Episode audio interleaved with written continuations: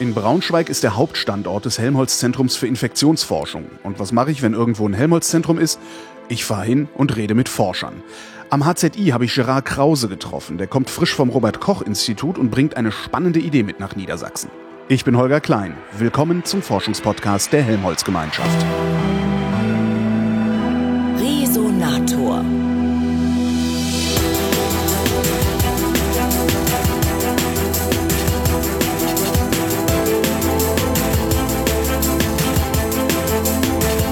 Ich rede mit Gerard Krause, der ist Infektionsepidemiologe vom Helmholtz-Zentrum für Infektionsforschung und forscht an multiresistenten Erregern, wenn ich das äh, habe ich das unter anderem, ja. Unter mhm. anderem. Mhm. Ah, das wird noch interessant.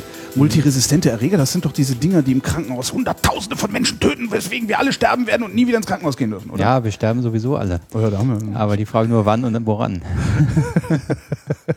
ähm, was sind denn solche multiresistenten Erreger? Wo kommen die her? Na, das ist halt so, dass die, äh, die kleinen Käfer da, äh, die Bakterien und Viren, die haben äh, eine unglaublich hohe Reproduktionszahl. Die vermehren sich sehr schnell. Mhm. Und ähm, bei diesen Vermehrungsprozessen äh, gibt es immer wieder Veränderungen und Anpassungen oder zufällige Veränderungen. Und Ach, manche von diesen die mutieren so vor sich hin. Genau, Mutationen. Oh. Und diese, diese Änderungen, die können halt manchmal zum Vorteil sein. Äh, und wenn dann zum Beispiel Medikamente gegeben werden, sehr häufig gegeben werden und immer das Gleiche gegeben wird, und dann können zufällige Veränderungen, die halt bewirken, dass man dieses Medikament gut abwehren kann, mhm. die haben dann einen Überlebensvorteil. Und dann entstehen daraus so. wieder Nachkommen und die wiederum vermehren sich und dann entstehen dadurch äh, Bakterien zum Beispiel, die sich dann besonders resistent verhalten, so sagen wir das dann, mhm. die also gegen dieses Medikament äh, trotzdem sich weiter vermehren können. Äh, wissen Sie, wie oft das passiert? Also wie lange so ein bestimmtes Medikament? Also gibt es da irgendwie so Durchschnittswerte? Nee, das, das Medikament ist unglaublich unterschiedlich. und dann springt es um? Nee, das ist sehr, sehr unterschiedlich. Das ist von Wirkstoff zu Wirkstoff sehr unterschiedlich, also von Medikament zu Medikament, von den Erregern ist es sehr unterschiedlich. Auch von den Örtlichkeiten, wie oft das Medikament eingesetzt wird, in mhm. welchen Dosierungen das eingesetzt wird, in welchen Ländern. Da gibt es ganz, ganz viele Einflussfaktoren, die man auch nicht zum Teil überhaupt nicht kennt. Und zum Teil sind sie so vielfältig, dass man sie nicht be berechnen kann gut. Mhm. Mhm. Sie sind eigentlich Arzt. Mhm. Äh, wie sind Sie auf die schiefe Bahn geraten, an so, an so Kleinsterregern rumzuforschen? Wie, ja, also äh, eigentlich muss ich sagen, klar, ich habe Medizin studiert und habe dann ähm, mich aber eigentlich schon während des Studiums immer schon für die Soziologie interessiert, also für das, was in der Gesellschaft so passiert. Habe das sogar äh, dann mal zwischendurch gedacht, dass ich das parallel noch studiere. Dazu war ich nicht clever genug, um das zu können. Und habe dann aber eine Doktorarbeit angefangen äh, während des Studiums, in der es darum ging, äh, in Ecuador äh, die Wirksamkeit eines Medikamentes gegen eine Tropenkrankheit zu untersuchen mhm. ähm, im Busch. Und, äh, und da kommt man dann an ganz viele Situation, wo einem klar wird, dass das Behandeln von Krankheiten nicht nur eine Sache ist, die mit dem Patienten, den man gerade vor sich hat, zu tun hat, sondern eigentlich eine Sache ist, die die ganze Gesellschaft betrifft, dass man äh, Gesundheit auch dadurch erzielen kann oder eigentlich so richtig wirksam nur dadurch erzielen kann, indem man Maßnahmen auf Bevölkerungsebene äh, betreibt. Und das ist, das habe ich dann erst später entdeckt, dass es da auch innerhalb der Medizin eine Disziplin gibt und die Epidemiologie heißt, die sozusagen diese soziologischen Aspekte innerhalb der Medizin bearbeitet. Das heißt, als Epidemiologe bin ich, äh, ich betrachte mich immer noch als Arzt, aber mein Patient ist nicht ein Mensch, mhm. sondern die Bevölkerung. Weltherrschaft. Die Weltherrschaft nicht, aber ja. Also man hat halt eine Gruppe vor sich, eine Gruppe von Menschen mhm. und betrachtet die Gesundheit bezogen auf die Gruppe, nicht bezogen auf die einzelnen Individuen. Was ja auch recht einfach, also einem Individuum ein Medikament zu verabreichen, ist ja auch noch recht simpel, aber einer, einer, einer größeren Gruppe zu verabreichen, ist recht schwierig, wie wir an den Masern sehen.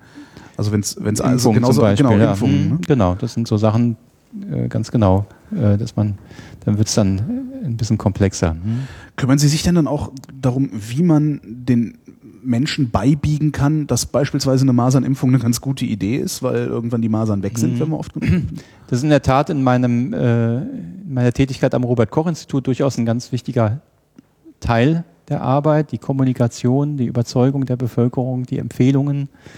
Ähm, wir untersuchen das auch, äh, inwiefern Menschen Impfungen akzeptieren, mhm. was sie für Informationen benötigen, warum sie sie nicht akzeptieren, wenn sie sie nicht akzeptieren.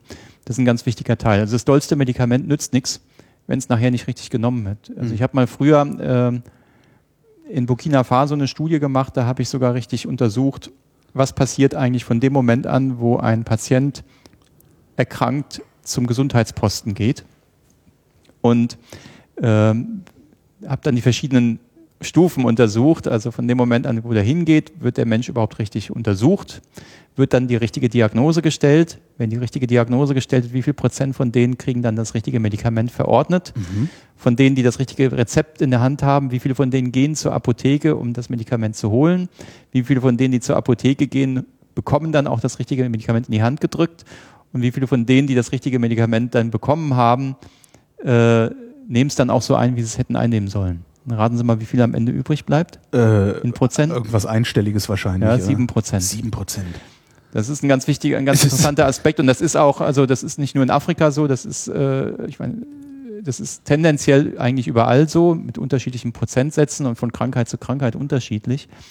Aber das zeigt uns, dass wenn wir also nur auf der pharmakologischen oder Grundlagenforschungsebene forschen und neue Medikamente entwickeln mit neuen Technologien und neuen chemischen Zusammensetzungen, das ist schon auch wichtig und ist auch gut Ja. für die Bekämpfung resistenter Erreger.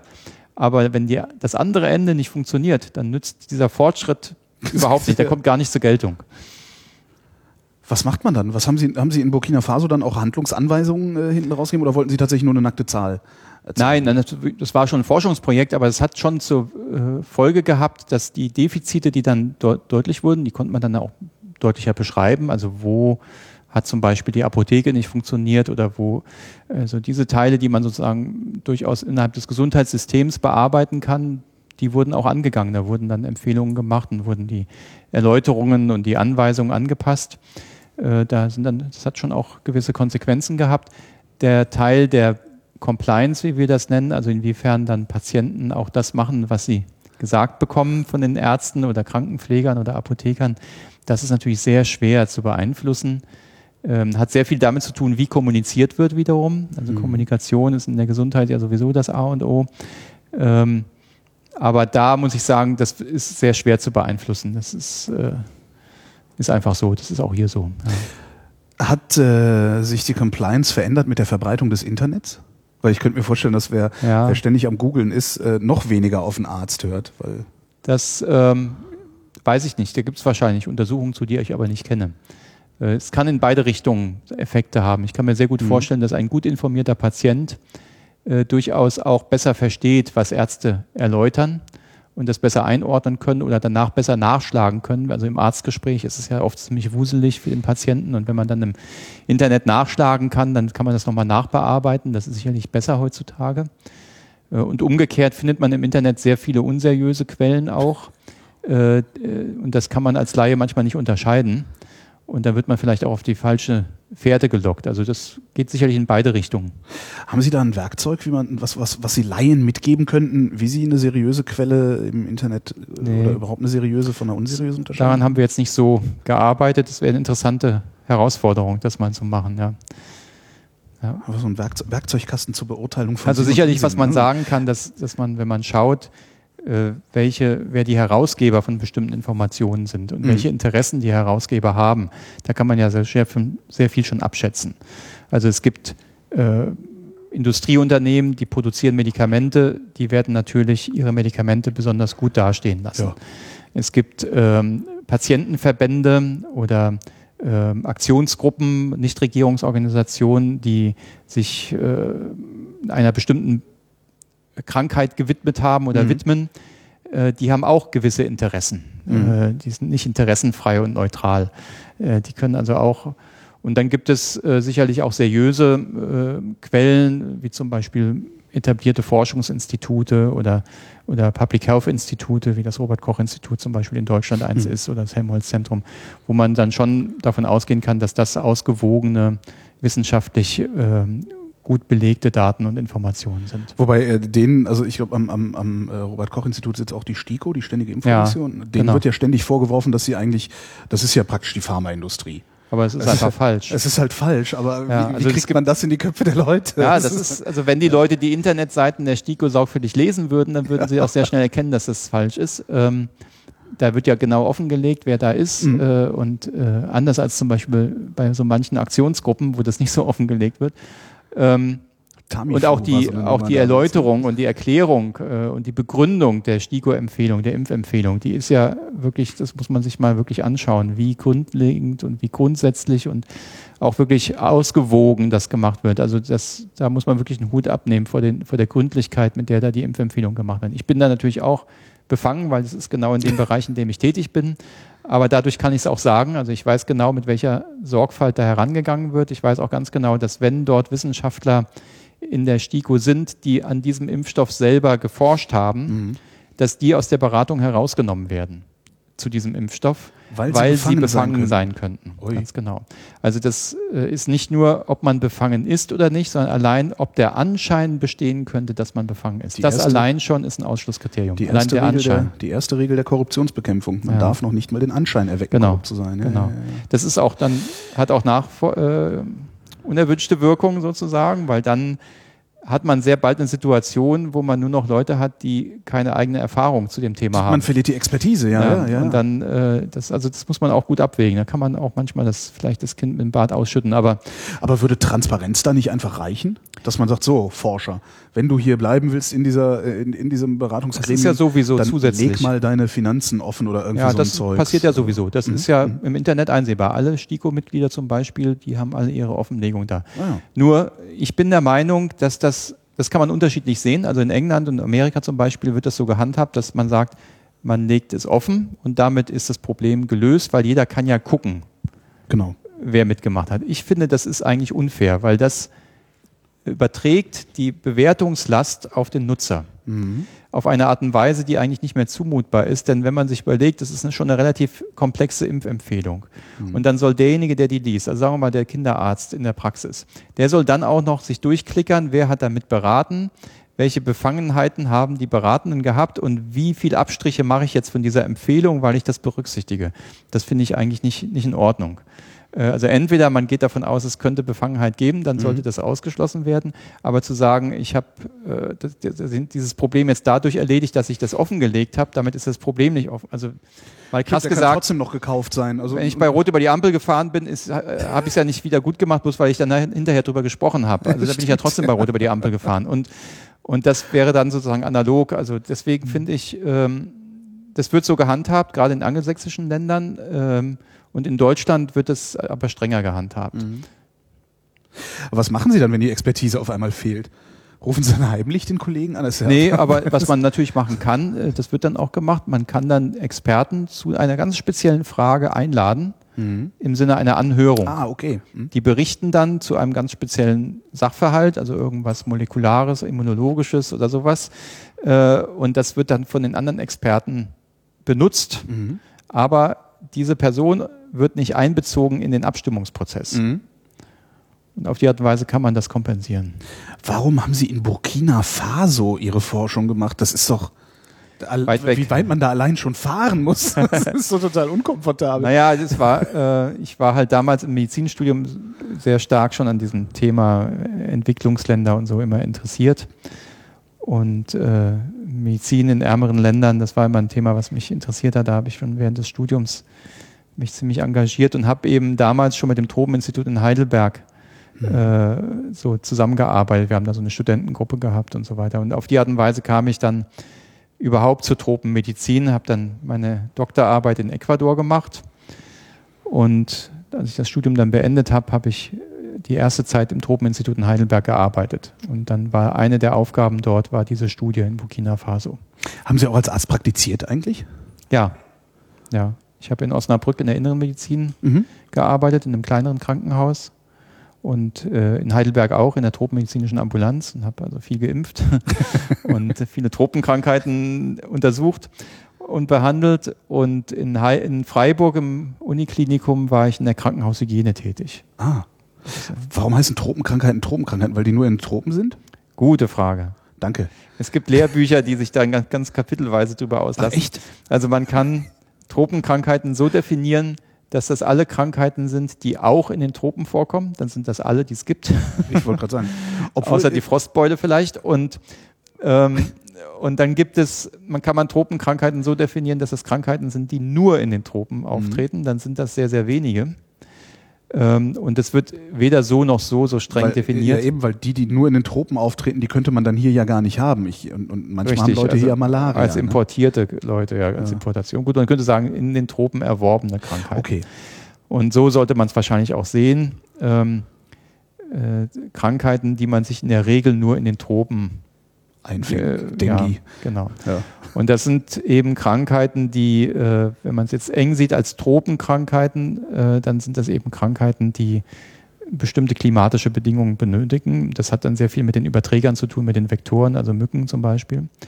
Aber die Tropenmedizin geht eigentlich doch deutlich darüber hinaus und tropenmedizinische Forschungsinstitute befassen sich mit weit mehr als nur den engeren, im engeren mhm. Sinne Tropenkrankheiten, sondern das hat dann, geht dann sehr schnell nahtlos über in Krankheiten in Regionen, wo die Hygiene nicht optimal ist, in Krankheiten äh, in Regionen, wo Armut herrscht. Und diese Gemengelage, diese drei Faktoren, die stoßen dann schnell zusammen und das ist dann oft so im weiteren Sinne das, was man mhm. unter Tropenkrankheiten versteht. Warum sind die eigentlich immer so schlimm? Oder sind die vielleicht gar nicht so schlimm? Aber so in meiner, in meiner Volksmundwahrnehmung oder in meiner Laienwahrnehmung sind Tropenkrankheiten immer das, äh, man blutet aus allen Körperöffnungen. Naja, also, äh, das, die sind äh, ja, wahrscheinlich, weil man nur die dann sozusagen in Erinnerung hat oder die dann assoziiert. Also natürlich sind die nicht alle schlimm. Mhm. Ähm, aber was man schon sagen kann, gerade hier aus dem, was wir hier gewohnt sind in Deutschland oder in Europa, sind halt einige Tropenkrankheiten schon besonders in ihrer Schwere, mhm. auch in ihrer, in ihrer Hartnäckigkeit ähm, und, äh, und auch in der Schwierigkeit, sie zu diagnostizieren. Das hat wiederum damit zu tun, dass man hier nicht gewohnt ist, sie zu sehen. Und dann mhm. werden oftmals die richtigen Fragen nicht gestellt oder die richtigen Laboruntersuchungen nicht durchgeführt. Ähm, also diese drei Faktoren machen dann Tropenkrankheiten doch zu etwas Besonderem, wenn man sie hier hat oder von hier aus betrachtet. Macht das Spaß? Also macht es Spaß, sich Tropenkrankheiten anzugucken, weil das halt so was Besonderes ist? Ja, schon. Also hat, hat ja was Zynisches irgendwie auch, aber. Äh, Nö, finde ich jetzt gar nicht zynisch. Also das heißt, macht, es ist interessant. Also was, mhm. was eine Sache, ich meine, ich mache jetzt im engeren Sinne keine Tropenkrankheiten mehr, befasse mich damit eigentlich nicht mehr so, aber was schon da besonders ist, das sind ähm, gerade die Tropenkrankheiten im engeren Sinne, die haben ganz besondere Übertragungswege, mhm. die sehr komplex und spannend sind. Da ist es also nicht nur eine Frage, welcher Mensch ist krank und der steckt dann einen anderen an, das gibt es natürlich auch, genauso wie hier. Aber wenn wir jetzt schauen, äh, Malaria zum Beispiel, mhm. da muss eine ganz bestimmte Mücke unter ganz bestimmten Bedingungen äh, als Überträger tätig sein. Und die braucht bestimmte klimatische Bedingungen und da gibt es Saisonänderungen und, und da gibt es also verschiedene Möglichkeiten der Therapie, aber auch der Prävention. Man kann an der Mücke ansetzen, man kann die, die, die, die Mücke versuchen fernzuhalten vom mhm. Menschen, man kann äh, den Menschen versuchen, äh, äh, fernzuhalten von der Mücke. man, kann, äh, man kann die Erreger, die die Mücke überträgt, versuchen gleich abzuwehren mhm. und so weiter und so fort. Und das ist fürchterlich spannend. Das macht die Sache doch komplexer und auch also vielfältiger. Das sind also klimatische, ökologische, soziale Aspekte, die dann immer gleich mit einer Rolle spielen. Was überhaupt bei Infektionskrankheiten, das finde ich ja besonders spannend bei Infektionskrankheiten, der Erkrankte ist ja nicht nur sozusagen ein Endpunkt, ähm, sondern in dem Moment, wo einer erkrankt, ist er potenziell auch immer Quelle für die Übertragung zu einem anderen gesunden Menschen. Mhm. Bei den meisten Infektionskrankheiten ist das so. Und das macht die Sache so fürchterlich spannend, weil sie nämlich auch eine ganz besondere Dynamik in die Sache reinbringt. Mit den, jeden Menschen, den ich erfolgreich behandelt habe oder erfolgreich vor einer Krankheit bewahrt habe, habe ich gleich so und so viele andere Krankheiten mit verhütet. Herdenimmunität, ne? So. Genau, zum ja. Beispiel. Und das macht die Sache, also das finde ich, und umgekehrt, wenn das fehlläuft, ähm, ja. ist dieser dynamische Prozess entsprechend exponentiell oder kann es werden und kann es zum Ausbruch kommen, was ja das ist, was ich am Robert-Koch-Institut viel mache, ähm, wo man dann eben versuchen muss, die, die Ausbreitung dann einzudämmen. Hm. Gelingt das überhaupt? Ja. Ja? Ja, sonst wäre ich ja überflüssig. Na, ich meine, gelingt das insoweit, dass man sagt, oh, da äh, kommt gerade eine Grippe angerauscht, ähm, wir versuchen die jetzt mal aufzuhalten. Schafft man das überhaupt? Das hängt von Krankheit zu Krankheit ab. Bei der Grippe, eine Grippe kann man nicht aufhalten. Eine Grippewelle kann man eigentlich nicht wirklich aufhalten. Vielleicht, also wenn man, wie das jetzt 2009 der Fall war, man hat erste Fälle woanders, in einem anderen, äh, relativ weit weg, jetzt in dem Fall war es ja Mexiko, da konnten wir schon die Sache ein bisschen bremsen, äh, bis sie sich hier ausbreitet. Aber man kann es letztendlich nicht, nicht äh, verhindern, die Ausbreitung. Was man machen kann, man kann den Schaden, den die Ausbreitung auslöst, den kann man klein halten. Kann man, das kann man schon verringern. Wenn man Weise? Impfungen, wenn man rechtzeitig Impfungen zur Verfügung hat, dann kann man sogar die Ausbreitung eindämmen. Aber das ist ja selten der Fall. Also es ist ja, die, die Ja. brauchen ja auch ein bisschen den Impfstoff zu, zu entwickeln, herzustellen. Korrekt. Und meistens ist er dann, dann gibt's immer so eine erste Welle, da gibt's dann Impfstoff und dann ist erstmal wieder vier Wochen Flaute. Und in den vier Wochen wütet's natürlich weiter. Naja, man muss ja auch bedenken, so eine Influenza-Welle, die kommt ja nicht einfach mal so einmal durchgerauscht, sondern die hat meistens dann Folgewellen. Und so, dass selbst wenn man jetzt diese erste Welle nicht verhindern kann, dann kann man zumindest mal die Folgeeffekte des nächsten und übernächsten und den darauffolgenden Jahren deutlich, deutlich einschränken. Also insofern Ach, das heißt, der eine Erreger, gegen den ich mich habe im letzten Herbst impfen lassen, der kommt nächstes Jahr auch nochmal wieder. ja, Oh. ja. Darum, natürlich, darum lasse ich mich ja jedes Jahr impfen, weil immer noch ein neuer Erreger dazukommt. Es kommt nicht immer ein neuer dazu und es gibt, äh, das ist auch sehr unterschiedlich bei Influenza. Manchmal kommen ganz neue dazu, manchmal gibt es nur geringe Variationen. Es sind ja immer mehrere, die sich da gegenseitig um äh, bekämpfen, sozusagen mehrere Erregerstämme, die sich unterschiedlich stark ausbreiten und das kann man auch nicht so sehr gut vorhersagen. Manchmal passt deswegen der Impfstoff besonders gut Ah, und manchmal okay. passt er nicht so gut äh, weil man immer ein bisschen vorausdenken muss und sich überlegen muss, wie sollte der Mix für den Impfstoff sein. Und ähm, aber in der Regel haben wir doch eine relative Kontinuität, kann man schon sagen, dass über Jahre also immer bestimmte Grundstämme doch dominieren und das wechselt sich ab und zu mal ab, das ist schon so, aber nicht jetzt von Jahr zu Jahr komplett neu. Ist das eigentlich, wenn dann irgendwie äh, auf einmal so eine komische Medienhysterie anfängt? Was war denn das zuletzt? War es die Schweinegrippe oder die Vogelgrippe? Irgendwo war, war, war ja auch wieder so eine Hysterie. Ist das eigentlich angemessen oder sitzen Sie als Wissenschaftler dann da und sagen, meine Fresse, Leute, haltet doch mal bitte den Ball flach? Ja, ist immer die Frage der Betrachtung. Ähm, tatsächlich hat, äh, haben äh, irgendwie wahrscheinlich so in der Wahrnehmung haben so infektiöse Ereignisse oder so Ausbruchsereignisse immer das Potenzial, äh, gutes Medienfutter abzugeben in Klar. jeder Hinsicht. Weil Wir es, werden alle sterben. äh, zunächst mal die Bedrohung, das lässt sich Ja. erstmal ganz gut vermarkten, dann lässt sich äh, irgendwann mal äh, gibt es dann die Frage, was wird dagegen getan? Dann dieser ganze Aktionismus, der dann äh, notwendig ist oder vielleicht auch nicht notwendig ist. Jedenfalls den kann man gut filmen, den kann man gut darstellen. Ähm, wenn der dann, äh, wenn dann diese zweite Woche der Berichterstattung abgegessen ist, dann muss man ja irgendwo die Schuldigen finden. Dann kann man immer irgendwelche finden, die irgendwas zu viel oder zu wenig in der getan zweiten haben. Woche haben wir immer noch die Opfer. Also da, Ja. da, da menschelt's dann erst. In der ersten Woche sind die Opfer. Ach so, ich, In der, ersten Woche, in der ersten Woche sind die Opfer, in der zweiten Woche sind die Helden und in der dritten Woche die Schuldigen. okay. Deswegen ist es immer schlecht, wenn ein Ereignis länger als zwei Wochen anhält, weil dann sind wir die Schuldigen. Verdammt. Ja, nee, das, äh, das hat so immer so einen gewissen Reiz. Also, äh, sag mal, so banale Sachen wie, was weiß ich, äh, dass man durch Tabakkonsum äh, Krebs verursacht, das, äh, da, da ist die Sache ja viel zu banal und auch langfristig und nicht so unmittelbar. Genau, und bei Infektionskrankheiten dieser schnelle Entwicklung, dass man auch sofort, das ist aber auch das Befriedigende, muss ich sagen, in unserem Job, dass wenn wir da also eine Maßnahme dann finden oder die Ursache finden und entsprechende Kontrollmaßnahmen ergreifen können, dass wir dann auch unmittelbar den Erfolg sehen. Ähm, wenn man sich jetzt äh, Herz-Kreislauf-Prävention anguckt oder äh, Herzinfarkt oder Diabetes oder sowas und oder eben Krebs und dann sagt er, also man müsste mehr Sport treiben, das stimmt ja alles. Jetzt reiben Sie Oder es man müsste- noch rein. man müsste noch weniger essen oder was auch immer, ja, und dann oder weniger rauchen oder was. Ich weiß ja nicht, ob sie rauchen, aber Ich, jedenfalls. äh, das wenigstens habe ich dann eingestellt vor. ja, aber das ist Jahren. sehr, sehr, das ist sehr, sehr, ähm, das dauert ewig, bis man dann die Effekte sieht. Ja.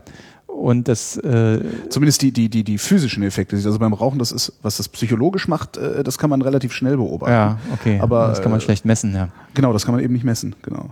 Ja. Ja, aber äh, und das, das macht's. Äh, also ich habe da, ich finde, das ist wahrscheinlich ist die Krankheitslast in Deutschland oder ziemlich sicher sogar durch nicht infektiöse Krankheiten deutlich höher Mhm. als in als durch infektiöse Krankheiten. Für die weltweit gilt das nicht, aber für, für Europa oder so gilt das wahrscheinlich. Aber trotzdem ist es halt, was infektiöse Belange betrifft, hat man einfach schneller zu reagieren, sonst entwickelt sich die Sache von selbst.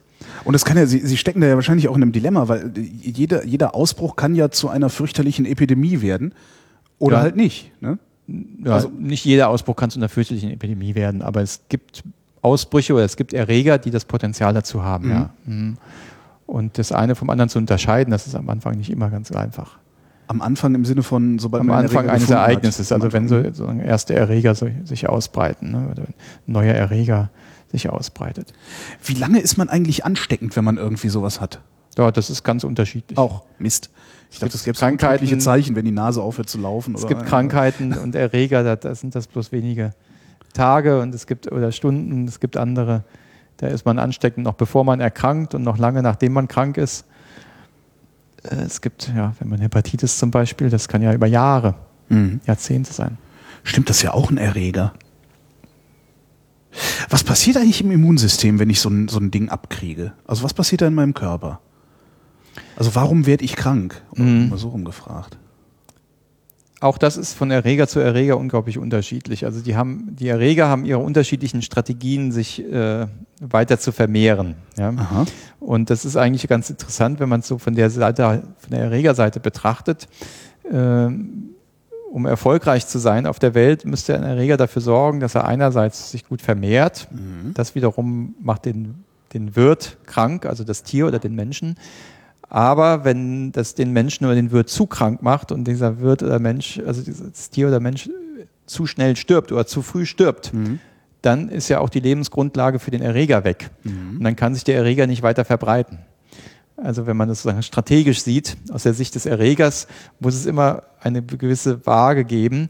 Und das ist tatsächlich auch so, dass wir beobachten, dass sehr, sehr, also Infektionen, die mit sehr, sehr schweren Erkrankungen einhergehen, in der Regel auch welche sind, die sich nicht so gut ausbreiten.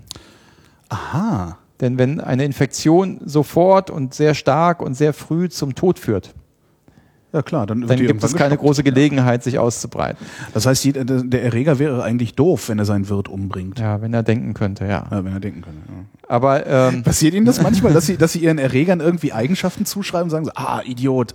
Oder? Ja, das nicht, aber nein, dass, dass Tuberkulose zum Beispiel langsam ist oder so, ja, das ist schon. Tuberkulose ist langsam. Ja, die Wie? wachsen langsam. Ach so. Ja. Tuberkulose, gibt's das eigentlich noch? Also jetzt bei uns ja, nicht mehr, oder? Doch, doch. Ja? Gibt es schon noch, aber ist deutlich zurückgegangen. Hat sich auf einem relativ niedrigen Niveau dann jetzt eingependelt. Was Mhm. wir jetzt beobachten, ist allerdings, dass wir insbesondere aus dem Ausland Patienten sehen, die Tuberkulose haben, wo eine besonders komplizierte Resistenz vorliegt. Die also ganz schwer zu behandeln sind. Woher kommt diese Resistenz, äh, die die mitbringen? Im Wesentlichen dadurch, dass äh, in den Regionen, wo die Leute herkommen, nicht die richtigen Medikamente eingesetzt werden oder zu wenig eingesetzt werden oder in falscher Kombination. Wir reden über Antibiotika, oder? Wir reden in dem Fall von, ja genau, Tuberkulosemitteln. Und ähm, das ist immer das Problem, wenn ein Erreger zwar Kontakt hat mit einem Antibiotikum, dieses Antibiotikum aber nicht in einer guten Kombination gegeben wird, zusammen mit zwei anderen oder so, oder in einer zu geringen Dosierung, dann hat der Erreger zwar Kontakt, aber hat trotzdem noch eine Chance. Also es gibt immer noch genug Überlebende von dem Erreger, um dann entsprechende Nachkommen zu bilden, die dann ganz resistent sind. Also, um es platt zu sagen, schlimmer als wenig behandeln, äh, schlimmer als gar nicht behandeln ist, ist wenig behandeln. Denn wenn man gar nicht behandelt, okay, dann ist der Erreger, äh, treibt sein Unwesen, aber wenn man zu knapp behandelt, also zu kurz, zu wenig dosiert oder in ungünstiger äh, Kombination, weil man vielleicht Angst hat vor Arzneimittelnebenwirkungen oder weil man kein Geld hat oder weil die Arzneimittel nicht zur Verfügung stehen oder weil einfach die Ärzte falsch verschreiben, Oder weil man doof ist. Ich meine, wie oft geht man hin und kriegt irgendwie ein Antibiotikum verschrieben, da sind zehn Tabletten drin, die man nehmen soll, jeden Tag eine. Und man hört nach dem achten Tag auf, weil es einem ja wieder gut geht. Ja, das wäre vielleicht noch in Ordnung, aber wenn man nach dem zweiten Tag oder so Mhm. aufhört, dann, also das ist genau das sind diese Sachen. Oder man sagt sich, also wenn der Arzt gesagt hat, nimm zweimal eine am Tag und sagt, ah, nee, das ist im Arzneimittel sowieso alles böses Zeug, ich nehme mal nur eine am Tag, Ja. muss auch reichen, ich bin ein taffer Mensch, dann tut man genau das Gegenteil von dem, was man soll, weil dann hat man nur einen halb so hohen Blutlevel Und dann ist es gerade so genug, damit die Erreger noch überleben können, damit es also genug Nachkommen gibt, die überleben. Die haben dann Überlebensvorteil, aber nicht genug, um die komplett futsch zu machen. Das ist ein unlösbares Problem, oder? Das ist ungefähr so wie der Versuch, die ganze Welt alphabetisieren zu wollen. Nö, nö, oder? das ist schon lösbar, aber es, Echt? es ist halt äh, anspruchsvoll, würde ich Aber ist sagen. das nicht ein Wettlauf gegen die Zeit auch? Weil äh, die, die, die, Erreger werden ja immer resistenter, weil es immer irgendeinen gibt, der nach dem zweiten Tag das Antibiotikum schon nicht mehr nimmt. Gut, also das muss man sich sowieso klar machen, dass die Erreger immer im, einen Vorteil haben. Mhm. Also die, äh, der, das, wir werden da immer hinterher arbeiten, das ist klar. Nur, nur dieser Prozess und dieser Vorsprung, den können wir größer und kleiner werden lassen, Mhm. indem wir intelligent oder nicht intelligent mit unseren Methoden und Instrumenten umgehen.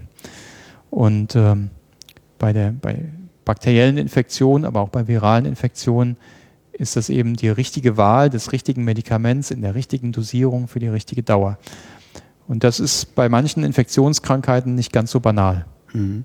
Ich habe kürzlich einen Artikel, ich glaube in der Spektrum war es oder in einem Blog der Spektrum, äh, gelesen, hat ein äh, Autor geschrieben, äh, bevor wir hier vom Asteroiden erschlagen werden, werden uns die äh, Viren und Bakterien dahin gerafft haben, weil die halt immer resistenter werden und äh, wir im Moment unseren Vorsprung verlieren.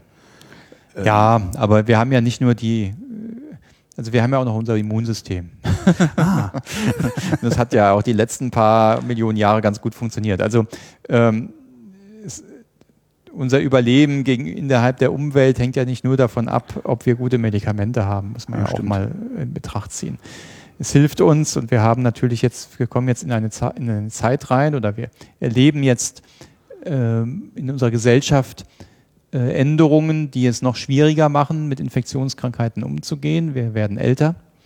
Wir haben neue medizinische Möglichkeiten, die wir natürlich auch nutzen wollen, wie zum Beispiel Organtransplantation, wie zum Beispiel äh, Frühstgeburten ähm, äh, und andere äh, Maßnahmen, die nur dann möglich sind oder Krebstherapie, die nur dann möglich sind, wenn das Immunsystem gehemmt wird Mhm. oder die einhergehen, sagen wir mal besser, mit einer mit einem, einem besonders schwachen Immunzustand. Ähm, das sind Fortschritte in der Medizin, die muss man auch wirklich als Fortschritte sehen, aber sie gehen einher mit, mit erhöhten Risiken für Infektionen. Okay, weil mein Krebs, mein Krebs ist zwar weg, aber ich kriege halt dann irgendwie einen anderen Erreger, weil mein Immunsystem. Äh, Krebs ist ja kein Erreger, aber also Aber- um den Krebs bekämpfen zu müssen, muss man Medikamente geben, die halt gleichzeitig, oder deswegen sind sie auch wirksam, das Immunsystem schwächen. Mhm. Und das macht uns dann wiederum anfälliger für Infektionen. Und das gleiche trifft zu für Organtransplantation. Man transplantiert. Erreger mit auch, oder?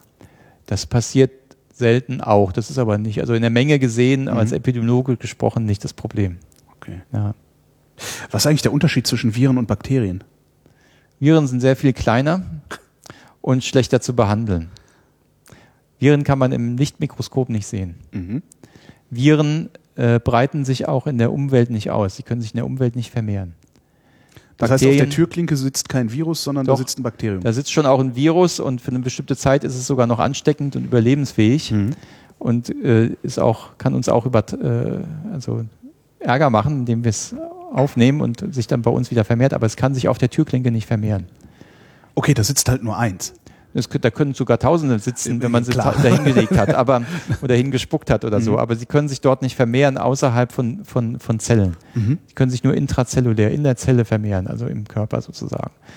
Bakterien ist es anders. Die äh, manche jedenfalls, die können äh, länger in der Umwelt überleben. Ähm, es gibt ja auch noch Parasiten, also Ja. Protozoen-Einzeller, die sind noch größer. Und es gibt noch Pilze. Und ähm, das sind so die vier, die vier großen Kategorien von Infektionserregern. Ja, Pilze. ja, Ja, ja klar, Pilze. ja. Fußpilz zum Beispiel. Fußpilz zum Beispiel. Ja, aber es gibt eben auch Pilze, die richtig gefährlich sind und die richtig schädlich sind. Ja, bei Pilzen denkt unser eins halt immer an Champignons, oder? Ja, Was war das? ja, also biologisch sind sie wohl auch dasselbe, aber ähm, äh, wie gesagt, die, äh, eine Pilzinfektion in der Lunge ist, ist eine sehr, sehr schwere, dramatische Erkrankung. Ist dies dramatischer schwer als, zu behandeln. als irgendeine Viruserkrankung der Lunge? Kann man immer Kann nicht so man- ja, hängt pauschalisieren. her- aber ähm, die meisten Viruserkrankungen in der Lunge, da kann unser Körper ganz gut mit zurechtkommen. Mhm. Äh, Eine Pilzerkrankung in der Lunge ist echt ein Problem. Wo kriegt man sowas her? Atmet man den Pilz ein? Ja, ja, zum Beispiel, genau. Jeder, der das hört, traut sich doch jetzt nicht mehr zu atmen. Nee, nee, das sollte man schon noch weitermachen, weil ganz ohne Atmen geht es ja schlecht. Also ähm, das, das sind aber so Situationen, also eine Pilzinfektion in der Lunge, das ist wirklich etwas, wo eigentlich nur sehr schwer Immunsupprimierte, sagen wir, also Leute mit, einem, mit einer sehr geschwächten Immunsituation mhm. diese Gefahr haben, die noch dazu halt vielleicht zum Beispiel auf der Intensivstation liegen oder so. Also das ist nicht etwas, was sehr häufig vorkommt. Zum Glück. Werden Sie manchmal ein bisschen paranoid, weil sie den ganzen Tag mit Erregern zu tun haben und denken, alles ist voller Keime? Nee, im Gegenteil. Äh, man lernt ja dadurch auch, dass, dass, äh, dass der Mensch oder überhaupt die, die äh, Säugetiere ja äh, ein, ein, ziemlich gutes System haben, um sich gegen das meiste selbst zu schützen. Mhm. und äh, im Gegenteil, eigentlich durch, durch meine Befassung mit dem Thema ist es eher so, dass ich äh, das, was man so gewöhnlich als, als sauber oder Schmutz oder sowas irgendwie, das juckt mich relativ wenig, da bin ich ziemlich schmerzfrei äh, und ich konzentriere meine Anstrengungen eher auf die, auf die Sachen, wo man sich konzentrieren muss, also die Leute, die besonders empfänglich sind oder die Sachen oder die Maßnahmen, die im großen Umfang tatsächlich äh, Leben retten können oder, oder Krankheit verhindern können. Ist Ihnen da schon mal sowas gelungen, wo Sie sagen, ja, ich habe äh, irgendwas erfunden oder gefunden äh, und habe die Welt gerettet? Nein, die Welt haben das Virus ausgerottet oder sowas. Aber ähm, naja, wir haben schon äh, mit meinen Kollegen zusammen haben wir schon ein paar Mal Ausbrüche sehr früh gestoppt mhm. oder aufklären können, die Ursache finden können äh, und damit verhindern können, dass nochmal andere Ausbrüche dieser Art stattfinden. Mhm. Das, das ist dann das macht schon Spaß, ja. Doch, glaube ich. Mhm. Wie gehen Sie mit Leuten um, die sich hinsetzen und sagen, ja, nee, das ist mit dem Impfen, das ist ja alles Quatsch, davon kriegt man ja Autismus und äh, mhm. weiß ich nicht. Ich, ich, mir haben die Masern auch nicht geschadet. Mhm. Gibt's da, haben Sie da ein Standardargument oder nee, das, lachen Sie auch einfach nur noch aus? Nee, ich versuche das im Einzelfall äh, anzugehen. Also mhm. hängt immer auch vom Kontext ab. Aber sag mal so, ich habe mal ein Jahr Elternzeit gemacht und da mhm. musste ich im Kindergarten auch Dienst machen, äh, einmal die Woche oder anderthalb Mal die Woche und da war ich sehr oft mit Müttern konfrontiert, die, die sehr impfängstlich sind. Ja. Äh, tendenziell sind es ja eher die, die Mütter, die, mhm. die da ein bisschen Skepsis haben und ähm, bin ganz stolz, dass ich dann also gegen Ende dieser Elternzeit so die eine oder andere Mutter zum, zum, zum Impfen ihrer Kinder bewegen konnte. Also ähm, man muss das einfach individuell sehen. Es gibt halt Leute, die sind einfach nur, denen ist einfach nur unbehaglich bei dem Gedanken, die können das nicht so richtig begründen. Es gibt Leute, die sehen das ziemlich fanatisch und mhm. grundsätzlich und sozusagen gesellschaftlich motiviert. Ähm, und es gibt Leute, die sind ganz einfach nur falsch informiert. Ja. Ähm, äh, und dann gibt es auch Leute, die haben einfach so eine gesunde Grundskepsis gegenüber dem, was so mal eben ein Arzt sagt und glauben das nicht gleich auf Anhieb. Das ist ja erstmal nicht ganz falsch. Ja. Man soll ja ruhig auch als Patient oder, oder, oder äh, Eltern oder so mitdenken. Ähm, vorausgesetzt, die gehen dann den nächsten Schritt und sagen, okay, ich informiere mich weiter oder ich frage nochmal nach und, äh, und so. Das ist ja auch okay. Und da, es gibt eine ganz riesen Spannbreite. Mhm. Ich, also wir gehen davon aus, dass es so richtige Impfgegner, also Leute, die quasi dogmatisch das Impfen als solches ablehnen, gibt es ja nicht so viele. Das ist ein relativ kleiner Teil, das sind vielleicht 5% oder so. Aber Sie haben, das ist, ist uns trotzdem nicht gelungen, die Masern auszuorten. Ne? Ja, aber vielleicht schaffen wir es ja noch. Also ja. ähm, die Impfquoten steigen ja an in Deutschland. Ach, tatsächlich? Ja, die steigen an. Ah, ich dachte, es wäre rückläufig. Nee, nee, es steigt seit einigen Jahren steigt es an, langsam mhm. und, und, stetig, aber und äh, vielleicht gelingt uns das ja noch. Also bei Polio haben wir es ja ganz gut hingekriegt. Mhm. Ähm, aber es wird zunehmend schwierig. Das, ne? Polio, Polio, ist die Kinderlähmung, genau. Mhm. Ähm, es wird zunehmend schwieriger, weil ähm, ich glaube, eigentlich glaube ich, dass es daran liegt, dass unsere Gesellschaft individueller geworden ist, dass das Individuum jetzt mehr, immer mehr zählt und jeder mehr für sich in Anspruch nimmt, äh, selber zu entscheiden, was mhm. wie gemacht wird. Die Gesellschaft ist auch, was ja auch gut ist, weniger autoritätsgläubig. Das heißt, es genügt nicht mehr, wenn man mit ernster Miene äh, einen graumelierten Arzt irgendwie vom Bildschirm stellt. Äh, das, das zieht heute nicht mehr, ja. sondern die Leute wollen schon auch noch informiert werden, was ja gesund ist, was ja gut ist. Aber es macht es natürlich unendlich komplizierter. Man kann jetzt nicht einfach sagen, wir, wir sagen, das sollte geimpft werden und das folgen, befolgen dann alle. Äh, anordnen kann man es erst recht nicht. Ähm, Obwohl Impfpflicht, könnte man das machen? Also ich denke in unserer Gesellschaft nicht. Nee. Man könnte sich überlegen, ob man in bestimmten Situationen das Impfen als Voraussetzung nimmt. Also wenn zum Beispiel, das haben wir neulich diskutiert in der Zeitschrift, ob man zum Beispiel äh, Krankenpflegerinnen, Pfleger und Ärzte, die auf der Intensivstation arbeiten, mhm. dass man denen sagt, also wenn die hier arbeiten wollen mit diesen besonders immungeschwächten Patienten, dann müssen die sich impfen lassen. Und wenn die sich nicht impfen lassen wollen, dann sollen sie gefälligst woanders arbeiten. Ja. Das, sowas kann man machen. Ja. Oder man könnte sagen, also ich wenn macht die Kirche ja sogar mit, allein schon mit Glaubensbekenntnissen, dann, dann wird das ja, interessanter Vergleich, ja. dann wird das ein Krankenhaus doch mit, mit Wissenschaft tatsächlich äh, äh gut verargumentieren können. Ja. Also. Mhm. Also das sind Sachen, da kann man bestimmt noch dran arbeiten und da kann man vielleicht noch ein bisschen. Also es gibt auch Sachen in den USA zum Beispiel, da gibt es die, die Regel No Shot, No School. Mhm. Ähm, das heißt, wenn man, äh, wenn man in die Schule möchte, dann muss man gegen das und das und das geimpft sein. Aber die haben auch keine Schulpflicht. Die haben eine Schulpflicht. Die haben eine Schulpflicht, aber die, die haben auch Homeschooling. Es gibt, also es gibt, man kann sich befreien lassen, ah, okay. ja, und mhm. so weiter, äh, aus religiösen Gründen und so. Aber das Interessante ist, dass so manche Leute, die so mehr so aus dem Freiburger Nicht-Impfregion dann irgendwie dann Auslandsstipendium mit ihren Kindern in den USA haben, die also jahrelang ihre Kinder mit großer Inbrunst nicht geimpft haben und kaum haben sie also ihr Stipendium in den USA gehabt, haben sie plötzlich ihre ganzen Kinder geimpft. also so das scheint schon auch zu wirken. So viel zum Skeptizismus. Ähm, es hängt immer auch so ein bisschen vom sozialen Umfeld ab. Mhm. Aber in Deutschland wird das auch diskutiert, aber eigentlich ähm, ist der Diskussionsstand so, dass man das nicht will und nicht umsetzen wird. Das ist mit unserem gesellschaftlichen Verständnis heutzutage nicht, ähm, nicht vereinbar ist. Also eine Impfpflicht für Schüler zum Beispiel zu machen. Mhm. Warum werde ich eigentlich krank, wenn ich so einen Erreger abkriege? Mhm. Ja, das ist, also ist ja sehr unterschiedlich und auch sehr interessant. Manchmal ist es der Erreger selbst, der zum Beispiel äh, so, so, so ja, Eiter bildet oder zur Eiterbildung führt. Mhm. Ja, ähm, das wiederum eine Reaktion des Körpers ist. Ja? Also manchmal ist es die Reaktion des Körpers, die die Krankheit verursacht. Was ist Eiter eigentlich? Hab mir noch nie Gedanken darüber gemacht.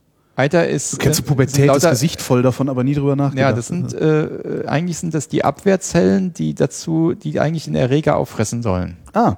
Und die werden überproduziert und die sammeln sich da an und äh, und äh, sondern sich da ab. Mhm. Ähm, aber es gibt auch andere ähm, Infektionen, die einfach die menschlichen Zellen kaputt machen. So. Ähm, oder die ähm, andere Zellen oder andere Funktionen vom menschlichen Körper blockieren. Mhm. Oder die eine Reaktion, eine Immunreaktion auslösen. Und diese Immunreaktion wiederum macht eigentlich die Krankheit. Aber also warum, Fieber warum, ist eine warum, typische. Warum Folge. macht das das? Also warum habe ich Fieber, wenn äh, mein Schnupfen ja, warum ist ja dann wieder Theologie, da bin ich nicht so für zuständig. Aber wodurch nein, bekomme ich Fieber, wenn ich also es ist tatsächlich, also die Frage ist, warum macht ein Erreger Fieber, wenn oder warum macht der Körper Fieber, wenn es ja. ihm eigentlich schadet? Das sind ähm, das sind quasi Überreaktionen, mhm. die in bestimmten Kontexten sind dann Automatismen oder Mechanismen, die in Gang gesetzt werden, die sind für die meisten Situationen auch adäquat und sinnvoll, mhm. aber in dieser Konstellation dann einfach schädlich, so dass man auch berechtigterweise in so einer Situation einen Patienten dann mit fiebersenkenden Mitteln behandelt. Man könnte ja meinen, oder man könnte ja dann sagen, also wenn der Körper doch das Fieber entwickelt, dann muss es doch gut sein für den Körper und es ist natürlich, also ist es nicht gut, das Fieber zu blockieren. Ja? Hört man ja häufig. Ne? Manche ne? Leute sagen, ja, und durch das hohe Temperatur des Fiebers werden die Erreger abgetötet. Also äh, man hat ja nicht 200 Grad Fieber. Ähm, also das ist, fühlen sich Erreger in einer warmen Umgebung nicht viel wohler? Kommt drauf an, ja. Aber, kommt wieder drauf an. Okay. Aber das ist tatsächlich, also muss man wirklich... Äh, so einfach kann man es nicht dastehen, mhm. äh, nicht betrachten, sondern es ist eine komplexe Situation und Fieber allein kann unglaublich schädlich sein für uns als Mensch, obwohl wir Menschen das ja produzieren. Mhm. Also wir erzeugen das Fieber als Reaktion auf die Infektion. Aber trotzdem kann dieses natürlich entwickelte Fieber sehr, sehr, sehr schädlich sein. Auch kann auch bleibende Schäden verursachen. Mhm. Das wird oft äh, nicht mitbedacht. Woran würde Fieber bleibende Schäden verursachen? Am gesamten Organismus oder gibt es können, Ja, es können Hirnschäden davon getragen werden. Es kann äh, man kann, äh, also können verschiedene äh, Folgen entstehen. Ja. Also ist Fiebersenken immer eine gute Idee? Oder Nein, nicht immer. Auch wieder nicht. Also eigentlich gibt es in der Biologie, glaube ich, aber zumindest mal in der Medizin nichts, wo man sagen kann, immer, immer, immer. Also keine Das einfachen ist- Antworten. Das ist wirklich so. Es gibt äh, eigentlich keine einfachen Antworten. Das ist nicht, sonst könnte man dann bald auch Roboter in die Kliniken stecken. Ähm, es ist wirklich ein bisschen äh, differenzierter. Mhm. Und wir lernen auch ständig dazu. Also das, was wir zu einem Zeitpunkt für richtig gehalten haben, das lernen wir dann dazu, dass es dann vielleicht nicht mehr ganz so richtig ist und so. Warum kann ich mich eigentlich nicht gegen Erkältung impfen? Äh, ganz einfach, weil das sehr viele verschiedene Viren sind in der Regel, für die es noch keinen Impfstoff gibt. Ja, aber den kann man doch entwickeln. Also ich meine, das Nö, ist, das ist nicht so ganz banal. ein Also, Milliardengeschäft Erkältung ja, ja, wegmachen. klar. Also das, das stimmt tatsächlich. Also wir haben, äh, wenn man sich mal anguckt, was für eine Krankheitslast, wie wir das nennen, also was für eine wirtschaftliche, gesellschaftliche Mhm. Belastung äh, entsteht allein dadurch, dass wir relativ banale Erkältungen haben, die uns nicht umbringen, die keine bleibenden Schäden machen, aber die einfach dafür sorgen, dass wir zwei, drei Tage oder eine Woche zu Hause bleiben müssen und Mhm. nicht arbeiten können. Ähm, das ist schon, da addiert sich einiges zusammen. Der Hintergrund, weshalb das nicht so einfach ist, es sind sehr viele verschiedene Erreger und diese einzelnen Erreger, selbst wenn sie bekannt sind, verändern sich laufend in ihrer Oberfläche. Und deswegen werden wir auch immer neu erkältet, weil unser Immunsystem hat dann irgendwann mal zwar die, den Erreger X erfolgreich bekämpft und hat auch eine Erinnerung darüber, kann also beim nächsten Angriff schneller reagieren. Aber in der Zwischenzeit hat sich dieser Erreger so verändert, dass er nicht erkannt wird von uns. Mhm. Und das gleiche ist beim Impfstoff. Der Impfstoff hat, muss an der Oberfläche, muss irgendwie den Erreger erkennen. Mhm. Wenn sich der Erreger aber immer wieder neu verstellt und versteckt äh, und anders anzieht sozusagen, dann kann der Impfstoff das nicht erkennen und kann entsprechend nicht wirken. Und dann gibt es also bestimmte Erreger, die verändern sich nicht so schnell. Für die kann man aufgrund ihrer Oberflächenbeschaffenheit relativ guten Impfstoff entwickeln. Das sind so Influenza-Zeugs zum Beispiel. Schon Influenza ist schon, ist schon einigermaßen schwierig. Ach. Weil da ist schon eine relativ viel Veränderung drin. Aber nehmen wir mal Masern. Ja? Mhm. Der Masernimpfstoff, der wirkt fantastisch und auch dauerhaft, weil es äh, eben die, da diese Variabilität nicht in dem Maße gibt. Und ähm, da funktioniert das mit der Impfung sehr gut.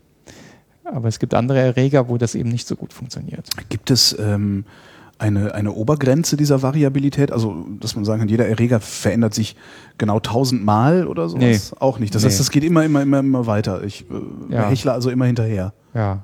Also wir werden sowieso, also so schnell können wir nicht denken, wie die sich weiter zufällig entwickeln. Mhm. Betonung auf zufällig. Wir können nicht vorhersehen, in welche Richtung sie ent sich entwickeln. Wenn Aber- wir jetzt zum Beispiel in China uns angucken, äh, das neue Influenza-Virus, was dort in, den, in, den, äh, in China jetzt gerade äh, beobachtet wird. Ist das das, ja, was im Herbst dann zu uns kommt? Das hoffen wir nicht. Okay. Dass das nicht ist. Aber es ist im Moment äh, sind es nur wenige Menschen, die in China betroffen sind. Mhm. Es ist im Wesentlichen von Tier auf, ähm, auf Menschen übertragen, von Geflügel. Und da, das ist jetzt tatsächlich durch die biologische Forschung jetzt ganz toll, dass da jetzt schon ganz schnell die, die molekularen, die kleinsten Strukturen identifiziert werden konnten und bestimmte Eigenschaften schon gesehen werden können, was, was Empfänglichkeit, was Verbreitbarkeit, Verbreitung und Infektiosität und so weiter betrifft. Aber und man kann sogar sagen, jetzt inzwischen, man bräuchte bloß noch eine oder zwei Mutationen, damit dieser Erreger auch von Mensch zu Mensch übertragen ist. Mhm. Aber kein Mensch kann einem sagen, wann diese ein oder zwei Mutationen stattfinden oder ob sie jemals stattfinden. Ja. Ja? Das heißt, äh, man weiß schon relativ viel, gerade bei Influenza ist jetzt viel geforscht worden, aber trotzdem kann man nicht vorhersagen, wie hoch das Risiko ist. Jedenfalls nicht präzise genug, um dann wirklich schwerwiegende Maßnahmen dann schon mal vorausschauend einleiten zu können. Können Sie dann eigentlich überhaupt irgendwas tun? Nee, eigentlich können Sie nur da sitzen und abwarten. Bis- Nee, nö, nö, nö, das wäre jetzt langweilig. Aber was, wir können schon, also was wir machen, das nennen wir Surveillance. Wir überwachen die Situation sehr engmaschig Mhm. und versuchen laufend unseren Kenntnisstand zu aktualisieren und, und dann, wenn wir unser Maß an Gewissheit gut genug ist, um eine Maßnahme gut zu begründen und zu rechtfertigen, dass wir dann die Maßnahme ergreifen. Mhm. Äh, Das andere, was wir tun können, ist, dass wir das wäre so mehr so das akute Geschäft. Das andere, was wir tun können, ist, dass wenn wir praktisch zu spät sind, also wenn ein Ausbruch schon ausgebrochen ist, dann, dass wir dann untersuchen können, was war die Ursache und dass wir dann diese Ursache abschneiden, verhindern, eindämmen. Und das Dritte, was wir tun, und das ist genau das, was ich vor allem am Helmholtz-Zentrum äh, vermehrt jetzt tun möchte, ist, dass wir im Vorfeld versuchen, die Prozesse besser zu verstehen, die zur Ausbreitung führen. Also welche Mechanismen, welche Regeln können wir vielleicht ableiten? Welche Präventionsmaßnahmen wirken unter welchen Bedingungen besonders gut im Allgemeinen mhm. oder für bestimmte Erregerarten? Ähm, und zwar auf Bevölkerungsebene. Und dass wir dann diese Erkenntnisse nutzen können, um dann die Schutzmaßnahmen, die wir im akuten Fall oder auch im Präventionsfall dann einsetzen, besser entwickeln können, besser bestimmen können. Das heißt, Sie gucken sich den Erreger überhaupt nicht mehr an? Ich nicht. Mhm. Also ich bin ja Epidemiologe, mhm. ich bin das Gegenteil vom Mikrobiologen. Der Mikrobiologe guckt sich genau im kleinsten Teil den Erreger an, wie der funktioniert. Und das ist auch fürchterlich wichtig, um die Prozesse zu verstehen.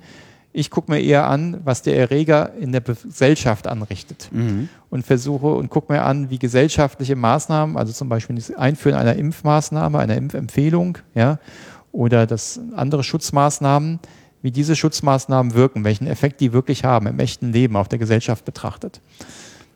Hilft es Ihnen da, Arzt zu sein? Ja. Inwiefern? Weil ich ähm, erstens mal, wenn man Prävention macht, dann kommt man an den Menschen nicht vorbei, das heißt mhm. an, den, an der Bevölkerung. Da hilft es schon mal mit als Arzt viel mit Menschen gesprochen zu haben. Aber man kommt auch an den Ärzten nicht vorbei. Die Ärzte sind unsere Multiplikatoren. Ja. Und da, da muss man, da muss man ja. wissen, wie die ticken, da muss man wissen, was, die, was für die wichtig ist. Und das Dritte ist, ähm, das ist vielleicht sogar noch das Wichtigere, wenn man also als Arzt auf der individuellen Ebene Patienten diagnostiziert, behandelt hat, ähm, dann kann man besser verstehen, wie die wie schwer eine Krankheit ist, wie sie mhm. sich anfühlt, wie sie wahrgenommen wird, wie kompliziert es ist, sie zu behandeln, wie schwer es ist, sie zu erkennen. Zu, äh, und diese ganzen Prozesse wenn man das nur theoretisch macht oder nur als, äh, wenn man das nicht so gut kennt, dann fällt es einem schwerer nachzuvollziehen, warum zum Beispiel die Händewaschempfehlung XY nicht hundertprozentig umgesetzt wird.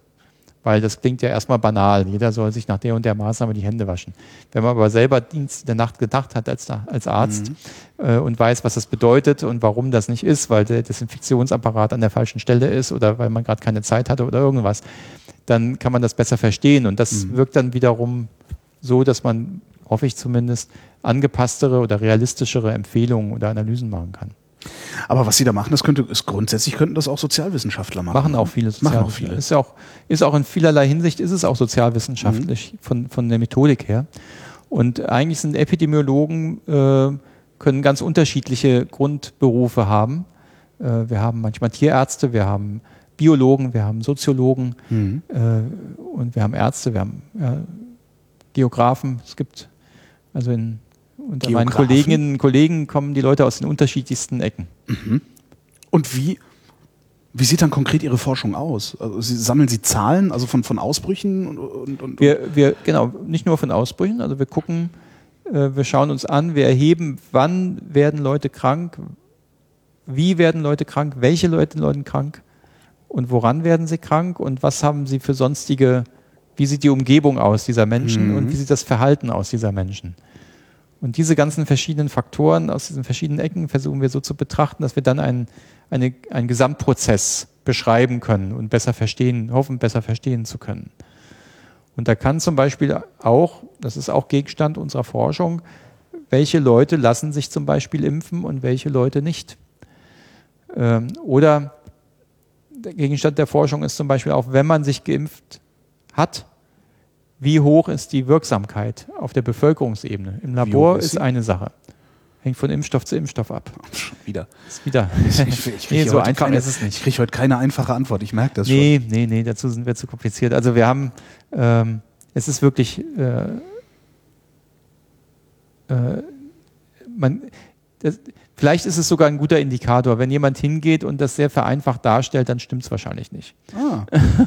Weil einfach dazu ist das Leben einfach zu kompliziert. Also man, mhm. das, äh, man muss natürlich vereinfachen, um, es irgendwie verständlich zu machen, aber wenn man es zu sehr vereinfacht, dann ist meistens was faul an der Sache. Wer lässt sich denn impfen und wer lässt sich nicht impfen? Lässt sich das einigermaßen eingrenzen? Äh, in Deutschland ist es so, dass wir äh, beobachten, dass äh, insbesondere äh, Leute, also Kinder von, von Familien, die sehr, eher so aus dem intellektuellen Bereich kommen, also eher gebildet sind, also Mittelschicht, gehobene Mittelschicht, dass das die Kinder sind, die nicht so gut geimpft sind. Interessant, woher Ja. kommt das? Ja. ja, ich würde sagen, das hat damit zu tun, dass das eben Eltern sind, die, die dazu neigen, besonders kritisch zu denken, die sich in gewissem Maße eben dann auch selbst informieren, aber vielleicht nicht an der richtigen Quelle oder die falschen Schlüsse draus ziehen. Und dass das auch eine Klientel ist oder eine gesellschaftliche Schicht ist, in der ein bestimmtes Grundverständnis in Bezug auf modernes Leben oder, oder Modernität im Allgemeinen vorherrschend ist, also da- wo dann eine gewisse Ablehnung in Bezug auf industrialisierte Produkte Ach, das so ist herrscht. die Industrie, äh, die dahinter Das steht. spielt da zum Teil mit. Also wir haben auch in Deutschland eine ganz besondere Konstellation. Ich, ich sage da manchmal vereinfachend dazu, äh, das ist so der, der typische deutsche Romantizismus, den wir ja Mhm. schon seit 200 Jahren haben oder länger. Äh, äh, der da, äh, ist ja auch kein Zufall, dass der anthroposophisches Gedankengut in Deutschland besonders weit verbreitet ist. Und, Ja. äh, das hängt da alles so ein bisschen mit zusammen. Das sind ganze Ko Gesundheitskonzepte, die da zusammenhängen. Das hat wirklich äh, geisteswissenschaftliche Komponenten, die, die ich nicht äh, gut erklären kann, aber es ist eine, eine, eine- eine Tatsache, die auch gut belegt ist, dass wenn man sich zum Beispiel Italien und der Schweiz anguckt, dass dort die deutschsprachigen Regionen schlechter geimpft sind als die französisch- oder italienischsprachigen Regionen. Da gibt es also durchaus kulturelle Zusammenhänge. Wie funktioniert die Übertragung vom Tier auf den Menschen? Also was muss ich mit dem Tier anstellen? Reicht es, wenn ich daneben sitze und mich von einer Katze anhusten lasse? auch wieder unterschiedlichstes. Ähm, das sind ja, wir nennen das ja Zoonosen. Das sind also Erkrankungen, die äh, von Erregern, die beim Tier oft gar keine Erkrankung auslösen, aber beim Menschen krank machen. Und die Übertragung kann auf unterschiedlichsten Wege erfolgen, je nachdem, was für ein Erreger das ist. Das kann zum Beispiel durch Verzehr von tierischen Lebensmitteln sein, wenn die nicht ausreichend gegart sind. Das kann durch Kontamination von Lebensmitteln sein, die man normalerweise nicht gart. Also sagen wir mal die Ausscheidung von der Kuh auf, Dem Salat. auf dem Salat und der Salat nicht ausreichend gewaschen. Ähm, und das kann auch durch direkten Kontakt sein. Also Streichelzoos zum Beispiel sind durchaus auch mal bekannte und beschriebene Quellen von Ausbrüchen gewesen. Äh, da kommt also alles in Frage eigentlich. Hm. Wa- Warum, warum macht der Erreger das? Also der, der springt jetzt dann vom Huhn auf den Menschen über irgendwo Mhm. in China. Ähm, die, die Mutation, die dazu führt, dass er vom Menschen auf den Menschen überspringen kann. Das ist eine dämliche Frage, glaube ich, die ich gerade stelle. Will Nee, der das ist eine Erreger gute Frage. Das? Nee, nee, das ist ganz Will der wichtig. Erreger, also gehört das zum Also- Konzept dieses Erregers dazu oder ist es auch ja, ein das Zufall? das ist ein wieder? Überlegensdrang, ja. Also wir haben, ähm, äh, nehmen wir mal Influenza, die Grippe, ja. Ähm, da gibt es ganz, ganz viele verschiedene Stämme und gibt es einige, die sind sehr gut angepasst an Vögel.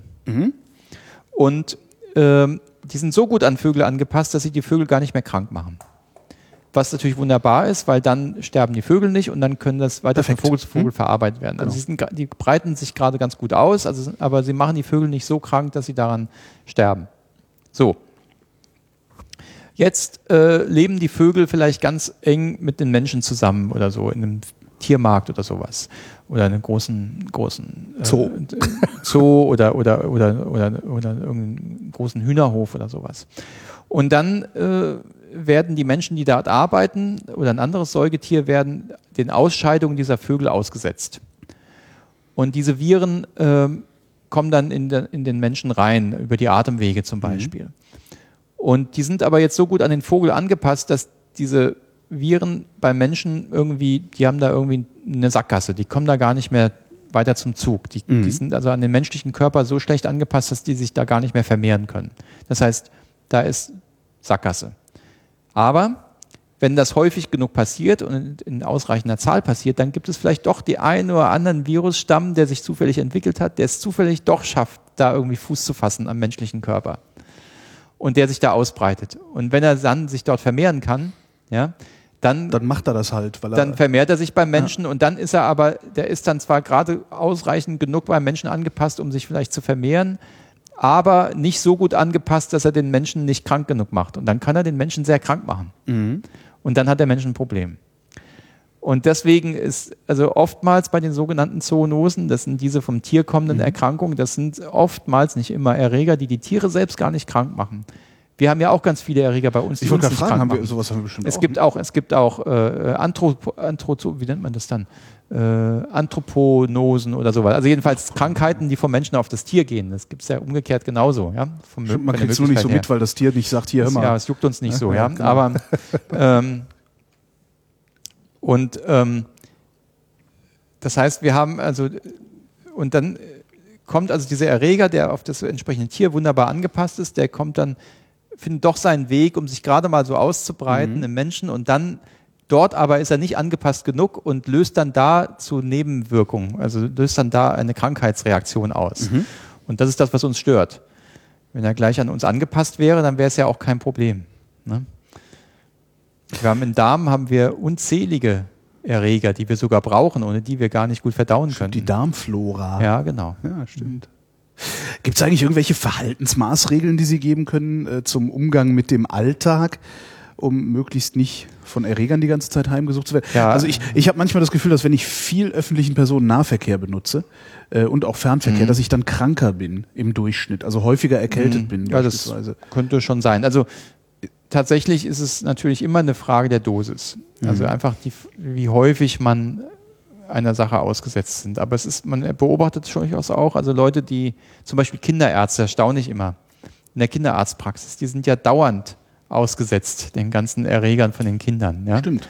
Und ähm, die haben sich dann, der Körper hat sich dann so angepasst, die sind dann entsprechend tough, ja, die halten das irgendwie aus. Halten die das aus oder ist der Körper ist das Immunsystem einfach in Das der Lage? damit Immunsystem ist also aktivierter, genau. das- okay. Und durch diese ständige Herausforderung.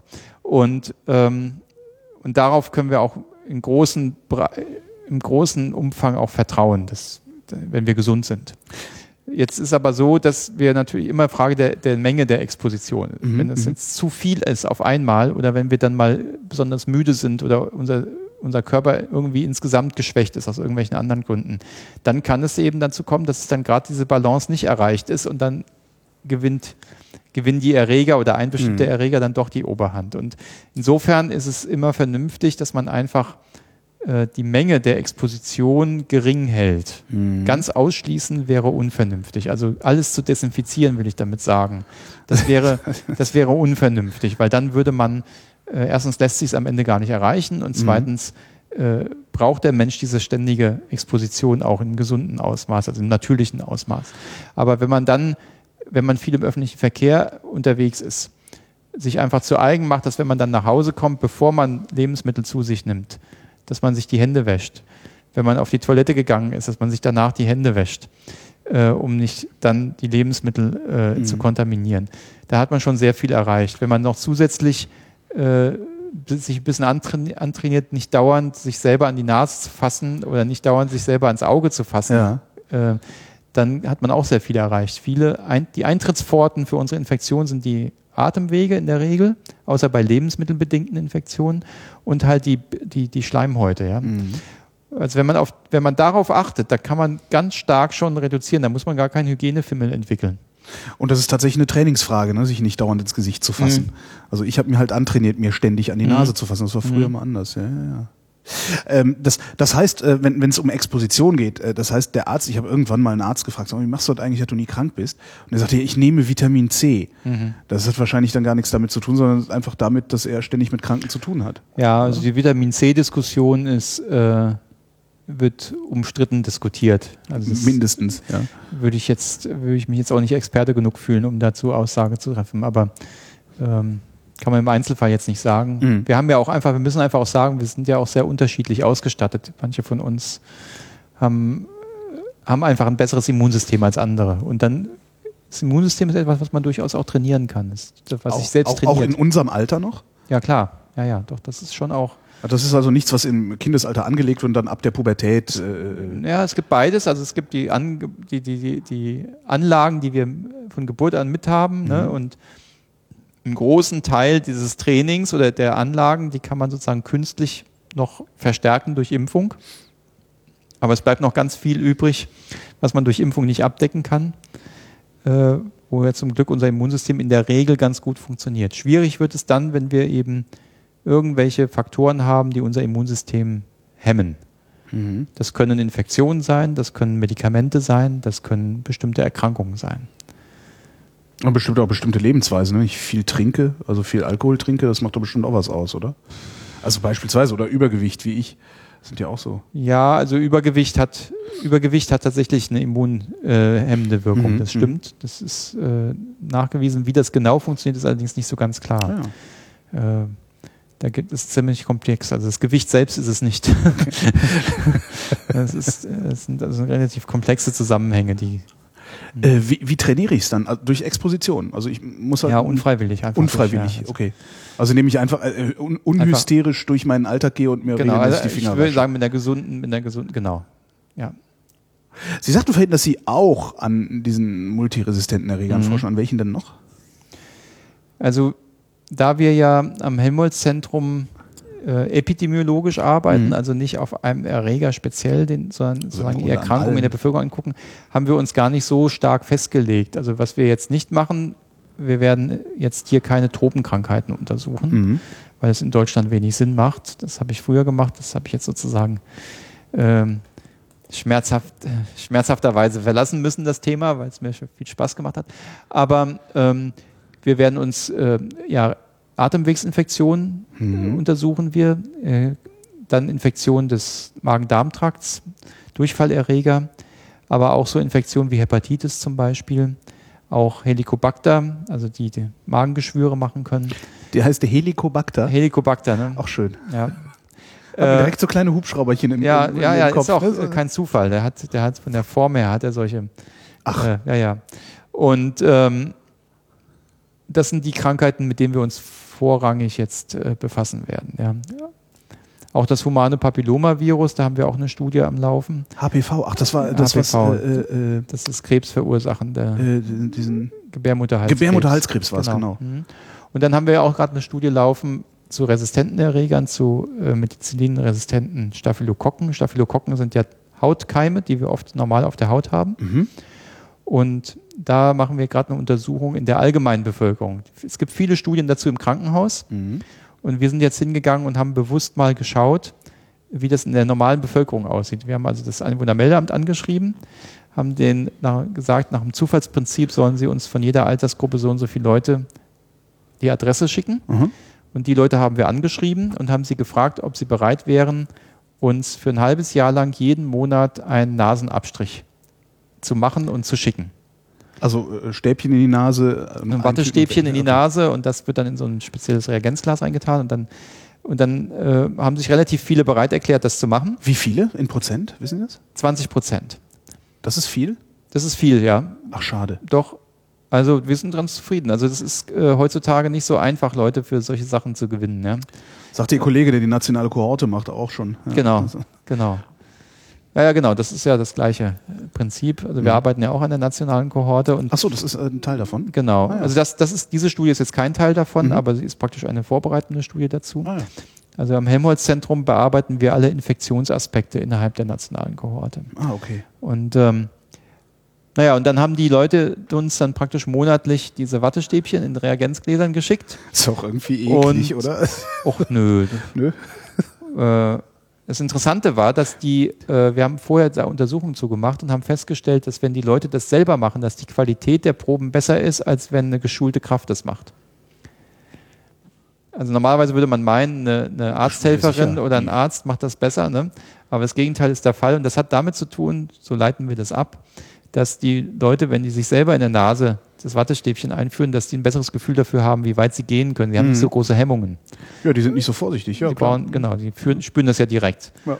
Und ähm, naja, das haben sie aber, also diejenigen, die dann gesagt haben, wir machen mit, die haben zu über 90 Prozent auch wirklich regelmäßig das geschickt. Das ist ja super.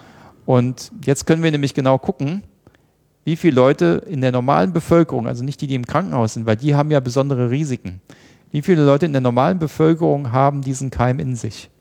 Und wie viele, die den Keim in sich haben oder wann sich haben, haben eine resistente Variante davon und wie viele davon eine nicht resistente. Mhm. Und wir können jetzt sogar zusätzlich gucken, die Leute, die das haben, wie lange haben die das dauerhaft gehabt und ab wann haben sie das wieder verloren, weil wir es ja über mehrere Monate beobachtet haben. Das ist sehr interessant. Das hat so in der Form, glaube ich, noch niemand gemacht. Und da sind wir jetzt gerade am Auswerten. Und wir werden jetzt als nächstes hingehen und werden diese Art von Untersuchung machen und das dann noch genau vergleichen mit den Krankenhäusern, also mit Patienten aus den Krankenhäusern in der gleichen Region. Um dann zu vergleichen, wie unterschiedlich das ist, die allgemeine Bevölkerung und die Bevölkerung in den, Pati in den Krankenhäusern. Haben Sie schon eine grobe Idee, wie das Ergebnis aussehen wird? Äh, wir erwarten, dass die Patienten in den Krankenhäusern einen höheren Anteil an Besiedlung haben als die in der allgemeinen Bevölkerung. Und was für Schlüsse ziehe ich dann ganz am Ende daraus? Naja, der wesentliche Punkt für uns ist zu wissen, wie hoch äh, oder wie relevant ist der Teil in der normalen Bevölkerung. Ist das eine Epidemie, die im Wesentlichen wirklich immer noch nur von Krankenhäusern gesteuert wird, in Anführungsstrichen, Ah, okay. also Krankenhaus gemacht ist? Ja? Ja. Oder ist es inzwischen doch so, dass es da auch bestimmte Stämme zumindest gibt und da, das wissen wir inzwischen auch schon eigentlich, dass sich das immer mehr bestätigen wird, dass bestimmte Stämme zumindest durchaus auch in der allgemeinen Bevölkerung kursieren und es nicht notwendigerweise den Aufenthalt im Krankenhaus brauchte, um den zu bekommen. Das heißt, wir entwickeln hinterher irgendwelche neuartigen Kommunikationsstrategien, weil wir eben nicht mehr nur die Hygieniker in den Krankenhäusern ansprechen müssen. Genau, wir müssen vielleicht auch mal die niedergelassene Ärzteschaft anschauen oder wir Mhm. müssen, wenn Leute ins Krankenhaus aufgenommen werden, schon bei Krankenhausaufnahme genauer gucken und so Sachen.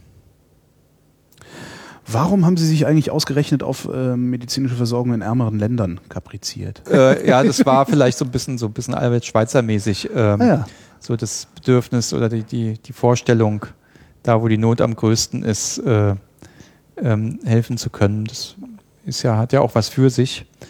Ähm, wie gesagt, das war tatsächlich über diesen Weg habe ich dann eigentlich erst die Epidemiologie entdeckt, weil ich dann, es ist oft so, dass in den Ländern, wo die Ressourcen knapp sind, dass man da sich eigentlich nicht mehr leisten kann, nur noch Individualmedizin zu betreiben, weil man effizienter sein muss. Man hat weniger Mittel, man, hat, man kann nicht jeden Menschen äh, mit allem versorgen, sondern man muss sich sehr gut überlegen, was, was mit wie viel wenig Mittel oder mit wie wenig Mittel kann ich am meisten erreichen. Ja.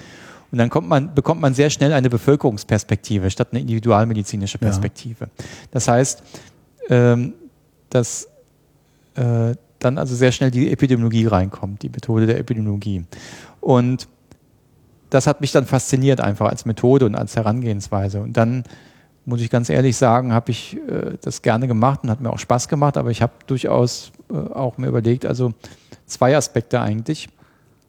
Der eine ist, ähm, langfristig macht das eigentlich keinen Sinn, dass man von Deutschland kommend äh, Forschung und Krankheitsbehandlung in den Tropen macht, Mhm. weil das können auch die Ärzte, die dort in den Ländern ausgebildet werden, machen und besser als wir. Mhm.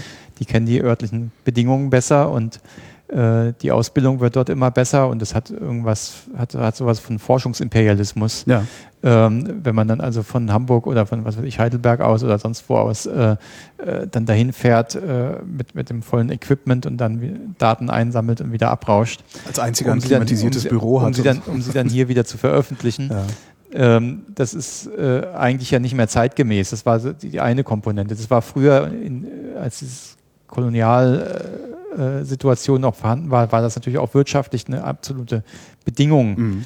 äh, und hat am wirtschaftlichen Erfolg der Länder sehr großen Anteil gehabt. Deswegen ist die Tropenmedizin in, in England und Frankreich auch sehr viel besser entwickelt Ah, okay. als, äh, als in Deutschland.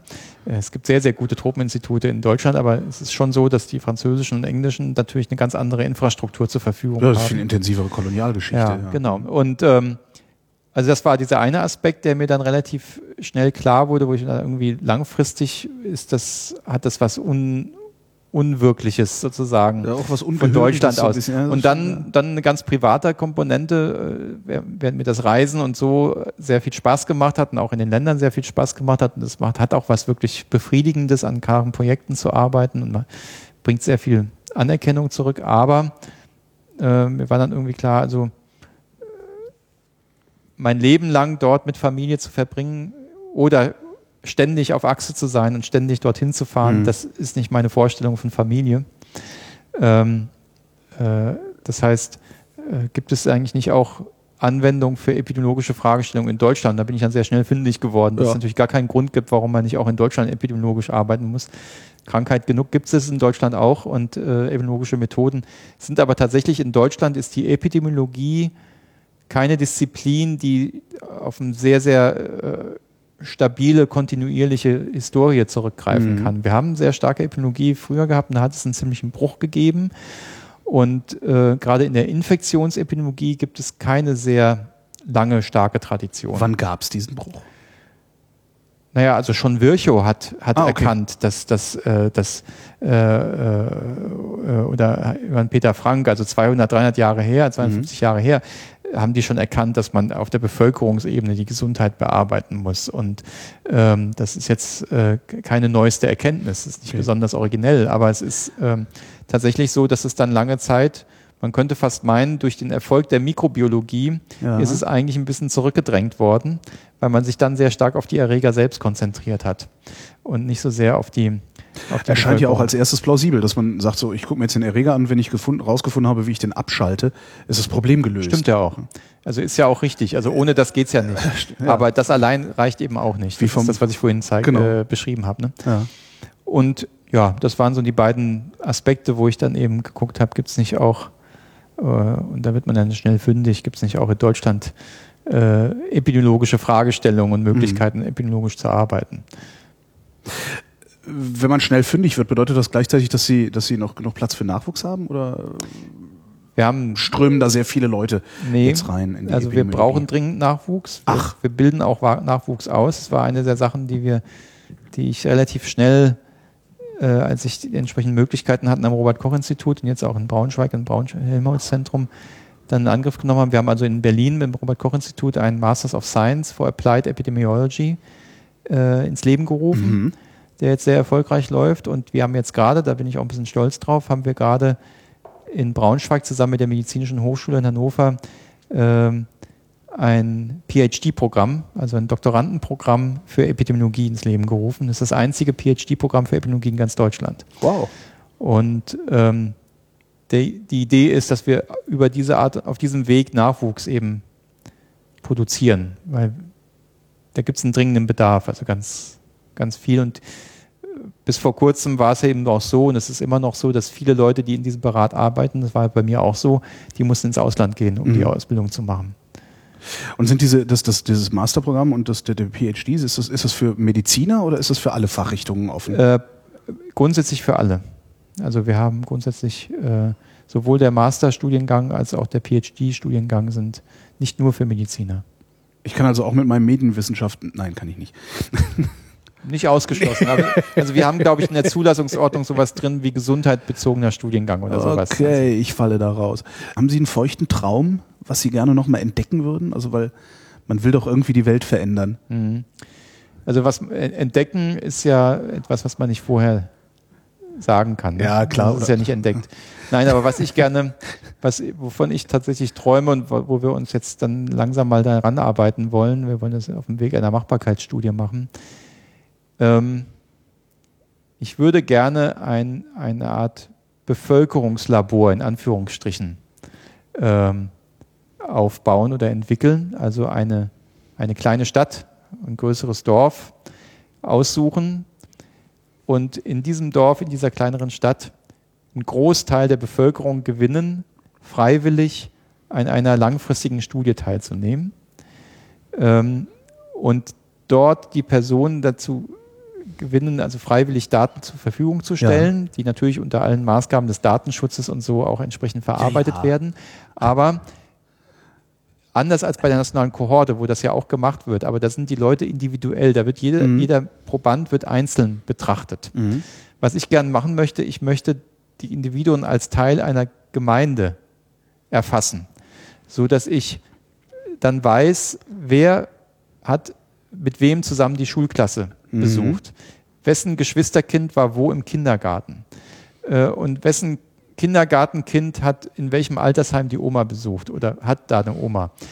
Und dann zu erfassen, wer hat welche Infektion zu welchem Zeitpunkt bekommen, um dann in Echtzeit sozusagen wirklich nachzuzeichnen, wie sich Erreger ausbreiten. Bis jetzt gibt es das überhaupt nicht. Ja. Bis jetzt ist das eine Sache von Mathematikern. Mathematiker gehen im Moment hin, haben bestimmte Annahmen, schmeißen die in ein kompliziertes Formelgebilde rein und dann entwickeln sie Modelle, wie sich so Ausbreitungen entwickeln.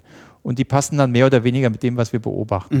Aber diese Annahmen, da gibt es zwar Lehrbücher, die irgendwas sagen, wie die Inkubationszeit ist oder wie die Übertragungsrate ist, aber in wenigsten Fällen ist es wirkliche Forschung, die diese Daten ermittelt hat und produziert hat. Und mein Traum ist, ein, eine Forschungssituation zu schaffen, in der ich genau oder weitestgehend genau nachzeichnen kann, wer wann welche Infektion bekommen hat und welche Risikofaktoren dazu beigetragen haben. Aber nicht Risikofaktoren im Sinne von äh, Leute, die viel rauchen, werden öfter krank oder so, sondern im, im Sinne von äh, die Krankheit hat sich so, so, so ausgebreitet, so Netzwerke. Ja, und an, wenn wir an dem Punkt die Tür zugemacht hätten, hätten wir sie aufhalten können. Und das sowas. wäre dann, das wäre dann die, die Folge, dass wir auf die Art und Weise dann die Mechanismen, die Übertragungsmechanismen wirklich analysieren können, wie sie wirklich sind, im natürlichen, unbeeinflussten System. Ja.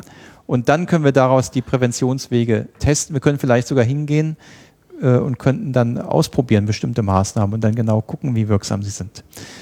Ähm, es gibt Kohorten, es gibt auch gemeindebezogene Kohorten, aber es gibt komischerweise kein so ein System, das sich um Infektionskrankheiten kümmert. Ähm, und vielleicht deswegen, weil es nicht geht. Aber ich will mal Ich, ausprobieren. ich überlege gerade, also ich wollte gerade fragen, haben Sie den Projektantrag schon gestellt? ja, tatsächlich. Ich habe allerdings noch keinen gefunden, der es zahlen wollte. Verraten Sie, was es kostet? Also ich habe ja bis jetzt habe ich nur äh, habe ich noch keinen Projektantrag für das Projekt selbst gestellt, sondern ich habe nur einen Projektantrag für die Machbarkeitsstudie gestellt. Also ich will jetzt erstmal ganz langsam aufbauen und die Möglichkeit untersuchen, ob das überhaupt machbar ist. Also da gehören ja juristische Aspekte mit rein, Akzeptanzgründe, psychologische. Äh, Datenschutzaspekte und auch technische. Ich möchte dann auch mit neuesten Technologien rangehen. Also meine Vorstellung ist, dass man äh, die Smartphones benutzt, um es für die Probanden auch möglichst einfach zu machen, dass die also nicht ständig zu irgendeiner Krankenstation gehen müssen. Ähm, und dass man also da die Möglichkeiten, die es heute gibt, auch nutzt. Ähm, meine Angst ist, dass sowas möglich wäre, aber nicht in Deutschland. Ja. Äh, Und das würde natürlich, das wäre natürlich schade. Ähm, es gibt sicherlich Gesellschaften und Länder, was weiß ich, Skandinavien oder so, wo sowas eher denkbar ist. Ähm, die auch ähm, vielleicht viel besser zu beobachten sind, weil also wenn ich mir, ich bin häufiger mal in Nordnorwegen zu Gast ähm, und das sind vergleichsweise, äh, das sind vergleichsweise abgeschottete ähm, Gemeinden, die da leben. Also da, da ist halt Ja. nicht so viel, so viel, so viel Bevölkerungsaustausch wie jetzt beispielsweise. Also ich habe gerade gesagt, es wäre ja cool, wenn man da einfach mal komplett Leipzig monitoren könnte oder irgendwie sowas. Nur ziehen da so viele Leute zu und wieder weg. Ja, ja. Das, das, das ist natürlich dann auch wieder eine Störvariable, oder nicht? ja, Also das ist- stimmt, da habe ich mir auch schon Gedanken drüber gemacht. Ich habe ja sogar mal überlegt, ob man das nicht in Helgoland machen könnte. Ähm, aus zwei Gründen. Erstens ist, es, Touristen. erstens ist es eine überschaubare Population. Aber viele Äh, Touristen. einerseits isoliert und dann hat man also diesen Influx. Man braucht aber auch diesen Influx, sonst hat man ja keine Infektionskrankheiten. Also wenn die ganz isoliert sind, dann macht es ja keinen Spaß mehr. Also ähm, und man könnte sozusagen diesen Influx ja auch ganz gut messen. Man wüsste ja, wie viele Leute kommen jedes, je- jeden Tag oder jeden Mittwoch. Das sind ja immer. Äh, und dann hat man es ja auch so. Also man, das wäre so eine Überlegung, aber das wäre, ich bin dann eigentlich vorerst mal davon abgekommen, denn Helgoland ist, ist ja auch irgendwie ein unwirklicher Ort. Also ich kenne das einigermaßen gut. Meine Frau hat mal da gearbeitet.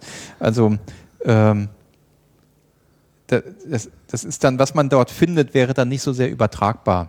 Okay. Und wenn wir was erforschen, dann wollen wir ja daraus irgendwie in gewisser Weise verallgemeinerbare Schlussfolgerungen ziehen können. Und wenn ich sozusagen das ideale Übertragungsmodell für Helgoland entwickelt habe, dann ist das vielleicht nochmal für irgendeine kleine Insel vor Grönland. Brasilien aber, aber nicht so richtig. Denn, ne? Und aus dem Grund wäre das vielleicht problematisch, aber als Modell, ich meine, die meisten Grundlagenforscher arbeiten an Modellen. Wenn man sich die ganzen Tierversuche anguckt, das sind ja alles nur Modelle. Und da werden ja abenteuerliche Schlussfolgerungen für die ganze Menschheit abgeleitet, bloß weil die an irgendwelchen Tierchen rumgearbeitet haben. Also ich ähm, bin da noch hin und her gerissen.